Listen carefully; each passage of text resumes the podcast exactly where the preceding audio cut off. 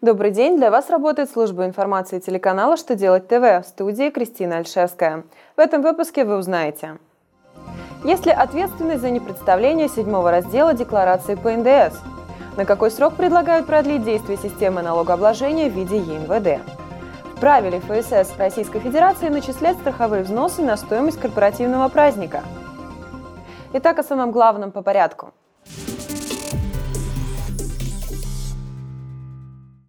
Многие налогоплательщики знают, что в седьмом разделе декларации по НДС нужно отразить необлагаемые операции. Но, к сожалению, некоторые налогоплательщики забывают об этом. Управление налоговой службы по городу Москве разъяснило, что за непредставление седьмого раздела декларации по НДС налогоплательщика могут привлечь к налоговой ответственности в соответствии со статьей 126 Налогового кодекса.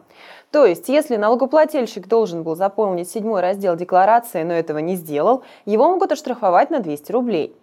Также заметим, что в письме шла речь об отражении операций по продаже иностранной валюты.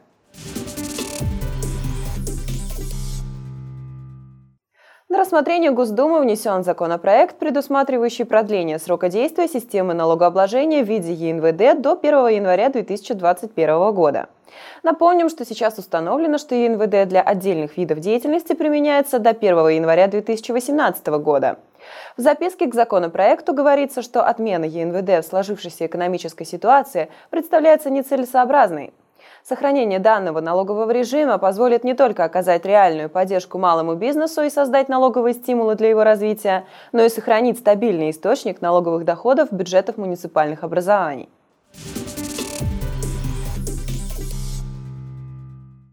Начисление страховых взносов на травматизм на стоимость корпоративного праздника неправомерно.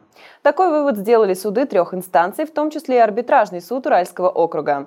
Дело в том, что соцстрах потребовал, чтобы компания уплатила страховые взносы на стоимость корпоративного мероприятия, сообщив, что оно является вознаграждением в нейтральной форме в пользу работников в рамках трудовых правоотношений.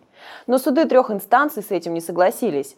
По их мнению, результаты труда работников никак не связаны с пикником. На празднике гуляли все работники, независимо от результатов работы. А в базу включаются выплаты в натуральной форме, которые произведены в пользу конкретного физического лица.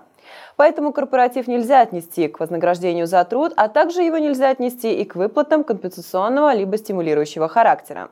Следовательно, суммы, потраченные на корпоратив в базу для начисления страховых взносов, не включаются.